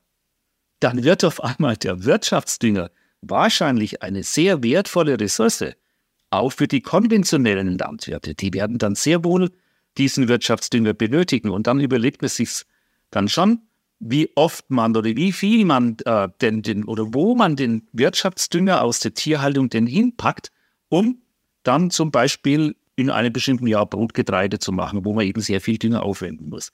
Also das regelt sich dann von allein. Beides. Also so entweder ich verbiete es oder ich gehe auf ein anderes, auf eine Wirtschaft, andere Wirtschaftsweise mit den, äh, mit den Futtermitteln um. Beides führt zu einer Verringerung des Angebots an, an, an Stickstoffdünger. Und damit an Nahrungsmitteln. Und damit an den ganzen Auswirkungen und ganzen Emissionen. Und wie gesagt, es ist wie mit, es ist wie mit der Energiewende. Also weg von den, von den Commodities, die, die die Tierfütterung hineintue, die eben auch sehr viele Emissionen machen, mache, zurück zu den oder runter auf die regenerierbaren Futtermittel. Und da nochmal, es kommt auf darauf an, diese regenerierbaren Futtermittel mit höchster Effizienz zu verwerten. Das muss der Landwirt machen. Das kann ich nicht von oben definieren. Und ich muss alles einsetzen, um diese Effizienz maximal zu gestalten. Ich will ja möglichst viele Menschen satt machen damit. Und je mehr Menschen ich damit satt mache, desto weniger Emissionen habe, äh, habe ich. Ne? Weil die Menge an Emissionen wird definiert durch die, durch die Menge an diesen zirkulierenden Futtermitteln. Und das ist ja limitiert. Jetzt in Ihrem Modell, wo wir einen Rückgang haben der Tierhaltung aufgrund der Anreizsysteme für die Bauern, auf, auf dem wir auch einen Rückgang haben des natürlichen Düngers, des tierischen Düngers, das ist ja das Thema, was wir gerade besprochen haben, dann ist die Frage für mich, ähm, das heißt dann nochmal wirklich auf den Punkt gebracht, ist es eine Reduktion der Menge an Nahrungsmitteln, die wir in Europa produzieren? Oder ist es nicht zwangsläufig so? Es wäre zunächst mal tatsächlich eine Reduzierung der Menge an Nahrungsmitteln, die wir in Europa produzieren. Diese Nahrungsmittel produzieren wir dann allerdings mit allein mit unseren eigenen Ressourcen. Das muss man ja, schon so dann, sehen. Ja. Wir, genau, müssen natürlich, wir müssen natürlich immer, äh, immer sagen, wir sind in einem Zielkonflikt. Wir müssen sehen, dass wir in einem Zielkonflikt sind. Wir können, wir können durch hohen Energieaufwand, durch hohen Düngereinsatz die Menge an tierischer Nahrung relativ hoch machen, haben aber dann Emissionen. Ja, es ist, wenn wir weniger äh, Lebensmittel tierischer Herkunft produzieren, haben wir weniger Emissionen. Wenn wir es besonders effizient machen, das kann der Landwirt machen, dann haben wir noch sehr stark weniger, äh, weniger Emissionen. Wenn wir es aber zu extensiv machen, dann haben wir weniger Emissionen, noch weniger Emissionen und haben aber auch keine Lebensmittel mehr oder weniger Lebensmittel. Das Ziel muss sein, auf der gegebenen Fläche, landwirtschaftlichen Nutzfläche, die wir haben, die ist gegeben, die ist limitiert, ist gegeben, auf dieser landwirtschaftlichen Nutzfläche ein Maximum an Nahrung für den Menschen zu gewinnen, pflanzlich und tierischer Herkunft, mit einem Minimum an Umweltwirkung. Also es ist eigentlich eine Relation, die wir optimieren müssen. Und dieses Minimum müssen wir sozusagen für die einzelnen Landwirte, für die Region, für die gegebenen Bedingungen finden. Aber jetzt würde ich mal jetzt, jetzt, jetzt würde ich mal darauf aufbauen, weil Sie haben ja interessanterweise die Energiewende eingebracht. Das mache ich. Ich konstruiere jetzt mal einen Fall. Also wir werden in Deutschland gegeben unsere Geografie, also Wind- und Sonneneinstrahlung, werden wir uns mit erneuerbaren Energien alleine nicht versorgen können. Darum reden wir ja immer über Wasserstoffpartnerschaften und was weiß ich. Auf der anderen Seite gibt es Regionen in der Welt, Wüsten, da scheint viel die Sonne, zumindest tagsüber logischerweise. Das heißt, wir haben viel bessere Voraussetzungen, erneuerbare Energien herzustellen. So, da wohnen aber Menschen, die können mit dem Boden, wo sie sind, relativ wenig Nahrungsmittel produzieren. Das heißt, sie sind davon abhängig, dass Nahrungsmittel woanders herkommen. So, wir brauchen Energie von woanders, die brauchen Nahrungsmittel von woanders. Also vor dem Hintergrund ist dann die Zielsetzung nach der EU eigentlich nicht richtig, weil sie müssen doch eigentlich sagen, im Rahmen mit Blick auf das Weltklima, wir haben das Weltklima als eine wichtige Herausforderung, aber wir haben aber auch ähm, jetzt acht, demnächst vielleicht zehn Milliarden Menschen weltweit, die ernährt werden wollen, ist eine Herausforderung. Müsste man dann nicht sagen, liebe EU, wir sollten nicht, wir müssen mehr produzieren hier, weil unsere Böden einfach das hergeben. Ja, da sprechen Sie eigentlich einen sehr, sehr interessanten Punkt an. Ähm, und dieser Punkt, der, der, der, der lässt sich einfach zusammenfassen in der Frage, was soll ich mit der Fläche machen, die ich zur Verfügung habe? Energie oder Nahrung? Ja? Und wenn man. Aber was jetzt, kann ich machen? Weil ich glaube, eine Wüste genau, kann ich ja nichts anderes machen. Genau, ja? da kann ich nichts anderes machen. Mhm. Also wenn man auf einer gegebenen Fläche, zum Beispiel bei uns, unter unseren begnadeten, äh, paradiesischen Verhältnissen für die Landwirtschaft, wenn wir Energie und Nahrung gegeneinander ausspielen, dann wird die Nahrung immer verlieren. Immer. Das lässt sich ganz leicht darstellen. Sie haben irgendwo auf, auf in Ihrem Garten ja, einen Quadratmeter Fläche äh, und da scheint die Sonne drauf. Die, der Sonne ist es völlig egal, ob da drauf äh, jetzt eine Photovoltaik-Panel ist oder ob da ähm, ein landwirtschaftliches äh, Pflanze wächst. Ja?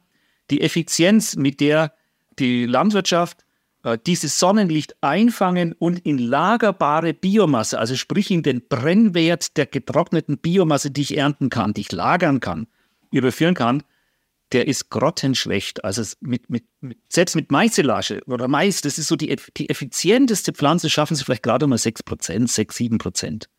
Ja, lagerbar. Sie können das Sonnenlicht lagerbar machen. Jede Photovoltaik ist da also um ein Mehrfaches äh, effizienter. Also, bei dieser Frage verliert immer die Nahrung, wenn ich Fläche, gegebene Fläche, wenn ich diese beiden Faktoren ausspiele. Nun können Sie aber von der Steckdose nicht runterbeißen. Sollte Umgekehrt, tun, ja? Sie können die Biomasse verheizen, aber von der Steckdose können Sie nicht runterbeißen. Und ich habe auch keine Lagerung bei der, bei der, für den Strom. Kommt noch hinzu. Genau. Das müssen wir auch noch mit rein, ja?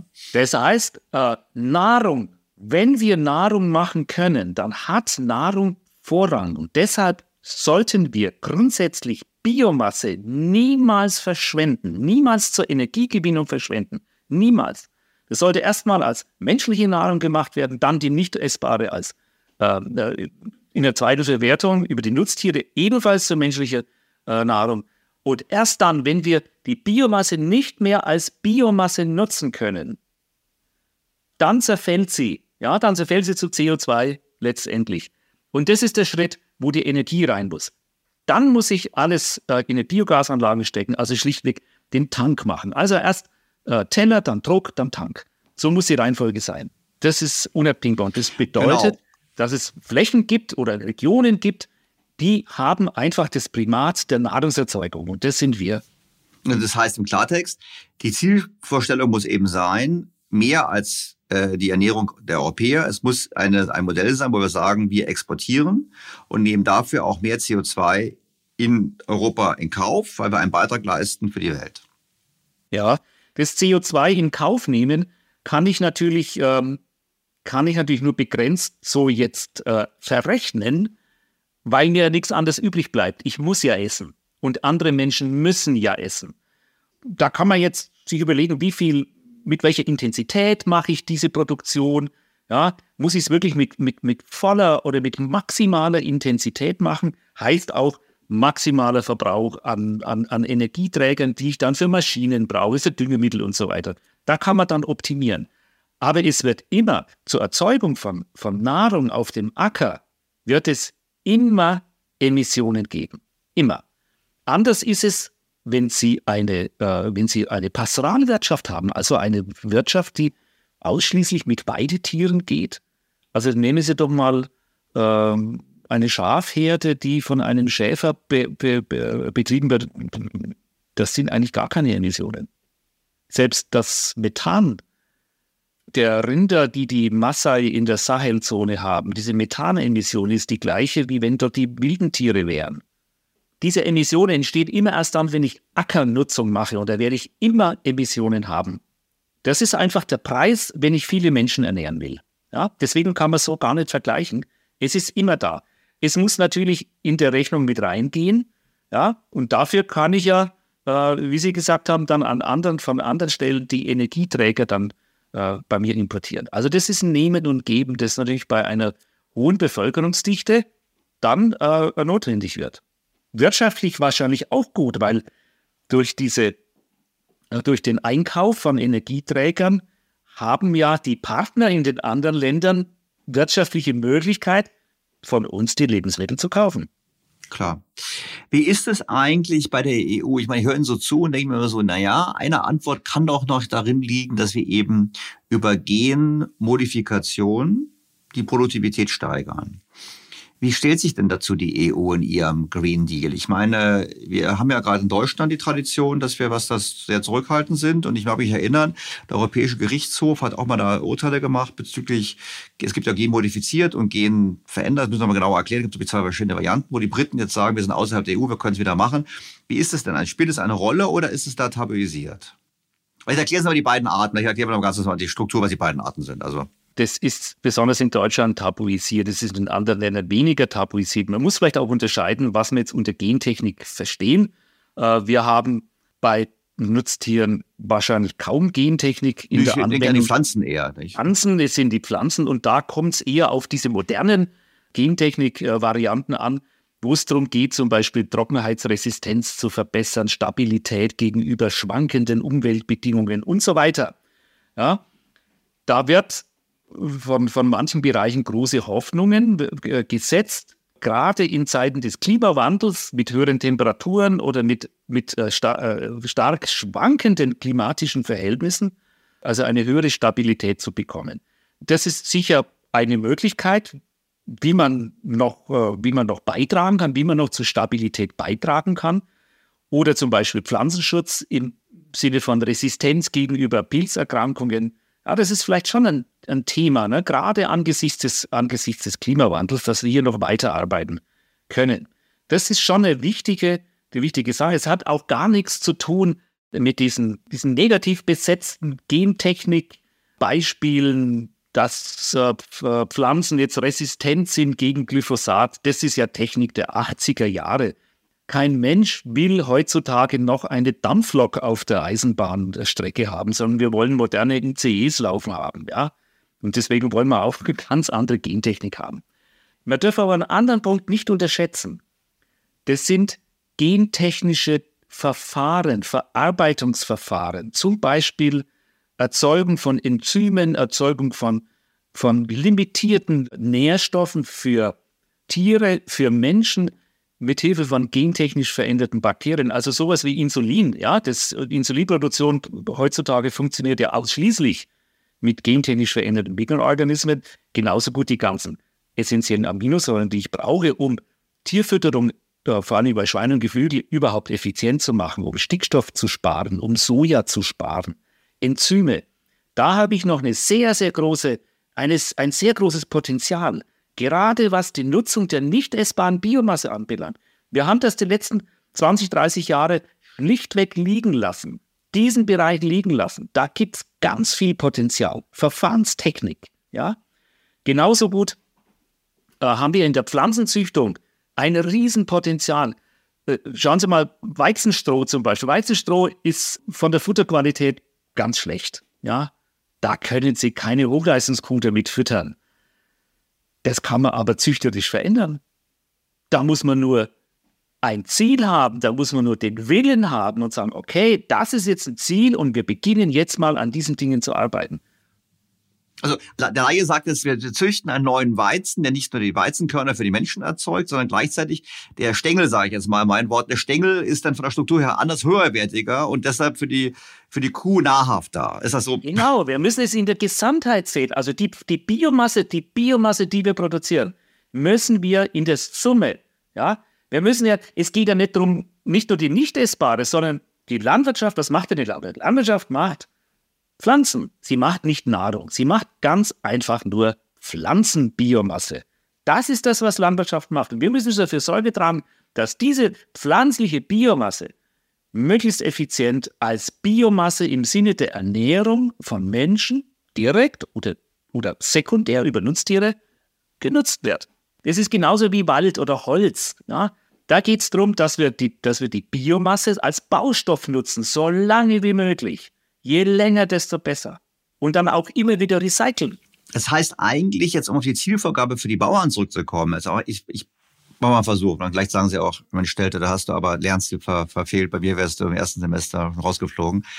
Eigentlich sagen wir doch den Bauern, oder würden wir den Bauern doch sagen, maximiert, also maximiert die Qualität der Biomasse, die ihr auf euren Flächen erzeugt, bei gleichzeitig minimalem, minimaler Zuführung von Dünger und anderen Energien. Genau, ganz genau. Das Ding heißt Low Input, High Output. So, jetzt haben wir beide das, ich, ich habe es verstanden. Die Frage ist einmal, kommen wir zurück nach Berlin und auf das Landwirtschaft. Verstehen das, ist das, ich meine, Sie sind ja in den Zirkeln drin, Sie sollen jetzt keine Namen nennen und so weiter, aber verstehen das die Politiker oder sagen die Politiker, nee, das ist, vielleicht verstehen Sie es und sagen deshalb, ich verstehe es, aber wir machen es trotzdem anders, weil dann können wir eher zeigen, dass wir, was wir handeln, wenn wir irgendwelche Tierwohl äh, äh, machen und wenn wir den Leuten immer sagen, esst kein Fleisch. Oder verstehen sie es nicht? Also ich glaube, im Grunde genommen verstehen es alle. Es versteht eigentlich jeder. Wenn man es ihm vernünftig erklärt, versteht es jeder Bürger auf der Straße. Ja, muss nur zuhören. Dann versteht er das. äh, in der Politik und das muss man natürlich schon auch anerkennen. In der Politik geht es ja nicht nur ums Verstehen, sondern es geht auch ums, ums Umsetzen. Und oft verknüpft man verschiedene Vorstellungen und verschiedene äh, Pläne gemeinsam, ja, damit man koordiniert irgendwas, äh, mehrere Dinge gleichzeitig umsetzen kann. Und ich glaube, äh, so, so muss man das sehen. Es geht, da kommt dann eben der zweite Punkt hinein, da kommt dieser Punkt hinein, der Glaube, dass die tierischen Lebensmittel gesundheitsschädlich seien. Wenn man das kombiniert, dann muss man bestimmte Dinge nicht so annehmen in ihrer, in den Zusammenhängen, wie es die Wissenschaft eigentlich vorgibt. Das müssen wir sagen. Also für mich ist es doch so, ich habe jetzt immer gelernt, also wenn ich deutsche, deutsches Fernsehen oder Radio höre, verstehe ich, desto mehr Steaks ich mir auf den Grill haue und das kombiniere mit übermäßigem Konsum von Bier und Wein, desto kürzer meine Restlebenserwartung. Ja, das stimmt schon. Das ist dann wahrscheinlich hauptsächlich der Alkohol, auch wenn er besonders gut schmeckt und der, vor allen Dingen, wenn der Wein dann besonders gut war. Also, Natürlich ist es der, ist es der Lebenswandel. Es ist der Lebenswandel, äh, der da ganz entscheidend ist. Also Übergewicht, so viel Kalorien, so viel Salz, Mangel an Bewegung äh, und, und viele Dinge. Die kennen wir alle. Und die sind, die sind natürlich mit dem Konsum, bei uns in unserer Gesellschaft, mit dem Konsum großer Mengen an Lebensmitteln tierischer Herkunft äh, assoziiert. Ja? Mhm. Das ist halt ungefähr so wie Störche, ähm, wie Störche und Geburten. Ja, das kann man ah, sich. Sie sagen mir also, die Tatsache, dass wir viel tierisches Eiweiß zu uns nehmen, wird als Ursache für die Probleme gesehen. Und Sie sagen, die Probleme haben eine andere, haben, das ist eine Korrelation, keine Kausalität. Ja, das sind lange äh, Diskussionen auch unter den Wissenschaftlern. Es gab ja jetzt in den letzten Jahren oder in den ja, zehn Jahren eine ganze Reihe von Publikationen, so Schlüsselpublikationen, die äh, dann abgeleitet haben, auch in hochrangigen äh, medizinischen Zeitschriften, Lancet und College zum Beispiel, wo es dann heißt, selbst geringe Mengen von rotem Fleisch äh, sind krebserregend. Genau, habe ich auch gehört. Ja? Das wird natürlich dann ganz stark aufgenommen und jeder schreibt vom anderen ab. Ja, es gibt Folgepublikationen, die dann darauf aufbauen. Und es gibt mittlerweile so viel, äh, so viel Schriftstücke und, und Statements zu diesem Thema, dass kein Mensch mehr die Originalliteratur anschaut. Aber ich nehme an, Sie haben es getan. Letztes Jahr, ja, letztes Jahr also nicht nur ich, also ich bin jetzt kein, äh, kein Mediziner, aber ich habe äh, ich, äh, hab die Literatur gelesen und ich habe viele andere Kollegen von mir aus dem Medizinbereich haben das getan. Und sie haben diese, äh, diese äh, Schlüsselpublikationen, die dann auch in diese äh, EU-Regeln und Gedank dieses Gedankengut einging, mal genauer angeguckt und die zugrunde liegenden Daten und wie es dazu gekommen ist. Und was kommt raus? Ganz einfach, es gibt keine wissenschaftliche Evidenz dafür, dass Fleisch gesundheitsschädlich ist. Das geben die Studien nicht her.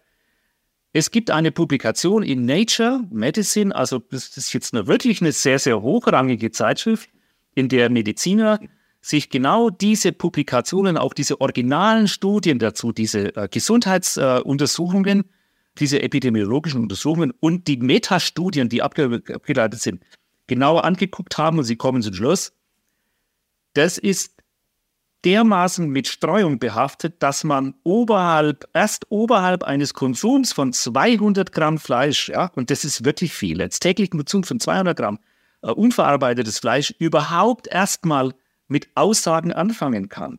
Und wenn man es anschaut, dann kommt bei den allermeisten Erkrankungen nichts raus, bei ganz wenigen vielleicht mal andeutungsweise etwas Zahlenmäßiges. Also, der ganze Hype darum und auch die, die, die, die pauschale Verurteilung von lebensmitteltierischer Herkunft, die Einordnung äh, in einen Nutri-Score, in eine schlechtere Klasse, ist nicht haltbar, ist wissenschaftlich nicht haltbar. Und das ist jetzt wieder so eine Vereinfachung, ja, auf der man, der man aufsitzt und die dann vielleicht auch politisch, na, wo man sagt, okay, ich will das jetzt mit einem Schwung auch noch mitnehmen, ja, und jetzt sitzt man eine Vereinfachung auf, die nicht richtig ist, und macht an anderer Stelle nochmal einen Fehler, indem man also bestimmte Zusammenhänge äh, über Footprints und über, über die Erzeugung, wie denn Landwirtschaft funktioniert, dass man das auch noch ignoriert. Also es ist eine Multiplikation von Fehlern, die passiert, wenn man Simplifizierung macht, wenn man zu stark simplifiziert. Hm. Also natürlich, die Aufgabe des Politikers ist ja simplifizieren. Das höre ich Ihnen ja gut zu und ich habe auch verstanden, jeden Tag 200 Gramm Steak ist kein Problem. Nicht. Und mit dem Wein würde ich behaupten, Wein hat auch halt, aber das ist jetzt egal, anderes Thema. Da würde ich mir die Frage aufwerfen, okay, wenn wir jetzt gemeinsam, nehmen wir mal an, wir würden jetzt, der Herr Özdemir hört jetzt der, unser, unser Podcast und wir dürfen mal gemeinsam mit ihm diskutieren. Was würden wir ihm konkret sagen, sollte er jetzt tun, um auf, auf Ebene in, in Brüssel das Ganze in die richtige Richtung zu lenken? Ihr solltet das Ziel vorgeben. Erstmal das Ziel definieren. Was ist das Ziel? Das haben wir gerade gesagt. Äh, möglichst viel Biomasse mit möglichst geringem äh, Einsatz von Energie und Dünger. Und diese Biomasse möglichst effizient, möglichst effizient in Lebensmittel zu, äh, zu, überführen. Mhm. Mit einer damit Lebensmittel mit möglichst geringer Umweltwirkung zu erzeugen. Das wäre das Ziel. Wenn ich dieses Ziel mache, dann komme ich automatisch, automatisch in diese Frage, der S-Bahn, nicht S-Bahn Biomasse, dieser Konkurrenz, wie kann ich das maximal, wie kann ich das, das, äh, das Maximum an Nahrungsgenerierung herausholen durch diese richtige Balance, durch die Balance zwischen der Erzeugung von veganer Nahrung und von Nahrung äh, tierischer Herkunft. Also wie kann ich das machen? Da kommt man automatisch auf. Es ist eine Frage des, des Ziels, das formuliert wurde. Das Ziel, das man bisher formuliert hat, war Reduzierung der Tierproduktion. Mhm. Das war das Ziel. Und der Grund, warum man dieses Ziel so formuliert hat, war die Kombination aus dem Glauben oder aus der Überzeugung, tierische Lebensmittel sind erstens mal gesundheitsschädlich und zweitens aus der Tatsache, dass man einen einheitlichen Fußabdruck gewählt hat. Also jedes Kilogramm Fleisch hat einen einzigen Fußabdruck. Und wenn es einen einzigen Fußabdruck hat, dann ist es einfach so, dann ist die umweltfreundlichste Variante eben überhaupt kein Fleisch, überhaupt keine Milch. Und so beginnt man halt dann so, dass, also zum Beispiel so, wie, man, wie wenn man der Bevölkerung das Rauchen abtrainieren will. Also das ist eine schlechte, das ist eine bad habit, das ist eine, äh, eine, äh, eine schlechte Angewohnheit. Und jetzt sollst du halt erst einmal nicht 20 Zigaretten rauchen, sondern nur noch 10. Ja, mhm. und dann kommt es von 10 auf 5 und von 5 auf 0 weil einfach jede Zigarette gesundheitsschädlich ist. Jetzt mal bildlich dargestellt. Ja, klar. Das liegt, das liegt ganz einfach an der Unterstellung eines einzigen einheitlichen Fußabdrucks. Das führt automatisch dazu, ja, zu dieser, zu dieser Politik. Und diese Unterstellung des einheitlichen Fußabdrucks, das ist der eigentliche Fehler.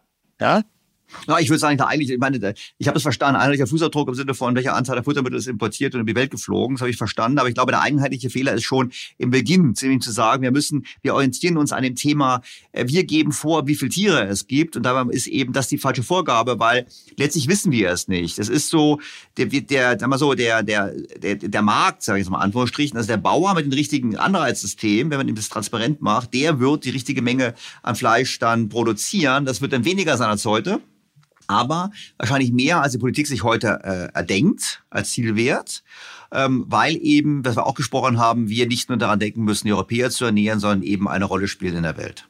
Genau. Er wird mehr produzieren, mehr Fleisch produzieren und mehr Milch produzieren und er wird gleichzeitig, gleichzeitig sogar noch weniger emittieren und die Umwelt noch weniger belasten und das Klima, als wenn er einfach nur ein Drittel runtergefahren hätte. Ja, also die Wirkung auf die Umwelt wird noch viel, viel stärker sein. Und das meine ich mit den dass man dann einfach Chancen, dass man Chancen vergibt. Wir müssen natürlich äh, akzeptieren, dass es dann insgesamt schon weniger Tiere, weniger, ja, äh, weniger Lebensmittel gibt. Ja? Mhm. Und da kommt dann das Argument, da kommt dann das Argument der jetzigen Politik, sagt, okay, brauchen wir uns doch nicht streiten, wir, wir erreichen doch beide, beide das gleiche Ziel. Und das stimmt nicht. Wir erreichen eben nicht das gleiche, das erste Ziel nicht gleich, und das Erreichen der Zahlen, der einfach nur der Zahlen der Tierzahlen und, der, äh, und des, des Konsums ist kein Parameter für die Umwelt- und Klimaverträglichkeit. Im Gegenteil, wir machen damit mit der gleichen Menge an Emissionen, mit der gleichen Fläche weniger Menschen satt. Ganz einfach. Genau, das ist eigentlich schade. Im Prinzip, das ist so ein bisschen schön, weil das ist, Sie haben ja Energiewende angesprochen. Im Prinzip ist es schon so, es passt halt in das Bild des allwissenden Staates, der im Prinzip sowas vorgibt, statt es dezentral zu lassen. Ich würde gerne ähm, auch mal Blick auf die Uhr, Professor Windisch, eine Frage noch zum Abschluss stellen, weil wir haben jetzt gesprochen über die, die, die Prinzip eine andere Philosophie des Ansatzes, die ich, die ich natürlich logischerweise mitgehe. Jetzt sind Sie ja wissenschaftlich tätig und Sie haben gerade eben mal so gesagt, na ja, bei den Enzymen, da haben wir in den letzten 20, 30 Jahren wenig Forschung betrieben, also jetzt in meiner knappen, knappen Zusammenfassung. Die Frage ist, ähm, geben wir in Europa, geben wir in Deutschland genug für Forschung aus? Und damit verbunden auch noch, oder wo sollten wir mehr tun? Oder gibt es auch vielleicht Bereiche, die unnötigerweise tabuisiert sind. Wir haben ja die Gentechnik, haben wir schon angesprochen, gibt es noch weitere Bereiche. Also was würden Sie sich wünschen von der Forschungsagenda hierzulande, ähm, um dem das, das, das Problem quasi auch durch Innovation zu helfen, bewältigt zu werden? Oh ja, Herr Stelter, Sie sprechen mir da aus der Seele und einen ganz, ganz, ganz wichtigen Punkt an. Wir haben in der, in der agrarwissenschaftlichen Forschung ja einen, äh, einen extremen Niedergang in den letzten Jahrzehnten äh, erlitten. Äh, und zwar deshalb, weil wir gezwungen wurden, exzellent zu werden, also Exzellenzuniversitäten auf so eine exzellente Forschung zu machen. Und exzellente Forschung wird natürlich an bestimmten Maßzahlen äh, gemessen. Und die Maßzahlen, also Publikationen, hochrangige Publikationen, Drittmitteleinwerbung aus, aus, aus Forschungseinrichtungen, die führt zu extremen Spezialisierungen. Das sind alles tolle Forschungen, die da entstanden sind. Das ist alles gut, ja. Aber für die Frage, die wir jetzt, äh, die, äh, die wir jetzt besprechen und diese Herausforderungen, vor der die Menschheit, die Gesellschaft aktuell steht, sind sie nicht brauchbar. Dafür brauchen wir Vernetzungen. Dazu müssen wir die Systeme in ihrer Gesamtheit begreifbar machen. Da, das ist auch wissenschaftlich sehr, sehr große Herausforderung. Es entspricht allerdings nicht dem Mainstream. Also, die, die, das Ziel, das Ziel muss sein, das Ziel muss sein, genau diese Dinge, die wir heute besprochen haben, so einem Thema von höchster wissenschaftlicher Exzellenz zu machen. Der Bundeslandwirtschaftsminister, der muss hinstellen, muss seinen Kollegen und den Kolleginnen aus dem Forschungsministerium sagen, Leute, wir haben hier ein Problem. Ich brauche das und das und das und das. Das ist ein Thema von allerhöchster wissenschaftlicher Exzellenz. Und dann läuft's, wenn wir das machen. Professor Windisch, dann hoffe ich mal, dass er es hört. Wir können ihm ja nochmal schicken. Also in der Tat, Tour d'Horizon, es ich habe wieder eine Menge gelernt. Und wie gesagt, ich betone mal, letztes Mal gesagt hätte, wenn ich jünger wäre, ich glaube, ich hätte gerne bei Ihnen studiert. Da lernt man echt eine ganze Menge. Also vielen, vielen herzlichen Dank für Ihre Zeit. Und hoffen wir mal, dass wir was bewirken, weil ich glaube, das ist in der Tat am Ende ein wirklich suboptimales Ergebnis. Und wenn wir dann noch paaren mit unzureichenden Investitionen in Forschung und Entwicklung, was wir in anderen Bereichen ja auch tun bei dem Thema, dann kann Europa nicht den Anspruch haben, hier der führende Kontinent zu sein, ganz ehrlich. Dann schaut es eher schlecht aus. Naja. Genau, genau. So ist es. Vielen herzlichen Dank. Gerne.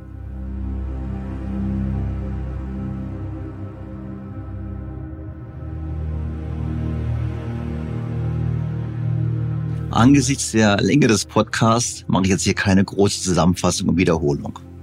Nur mein Fazit. Ich finde, erneut setzt die Politik auf Steuerung und Planwirtschaft statt auf Rahmenbedingungen und die unternehmerische Kraft des Einzelnen. Das Ergebnis ist erwartbar. Wir werden mehr Fleisch mit höherer CO2-Last importieren. Wir werden unser Nahrungsmittelangebot verknappen, was die Preise treibt aber auch mit Blick auf die Ernährung der Welt, wie ich finde, falsch ist.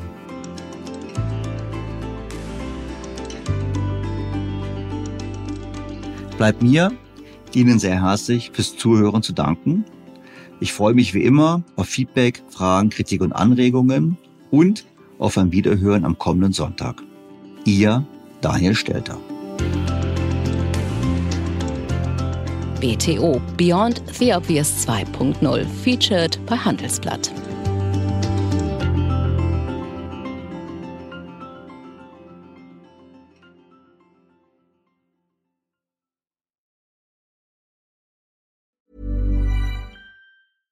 Was ist noch besser als ein guter Plan?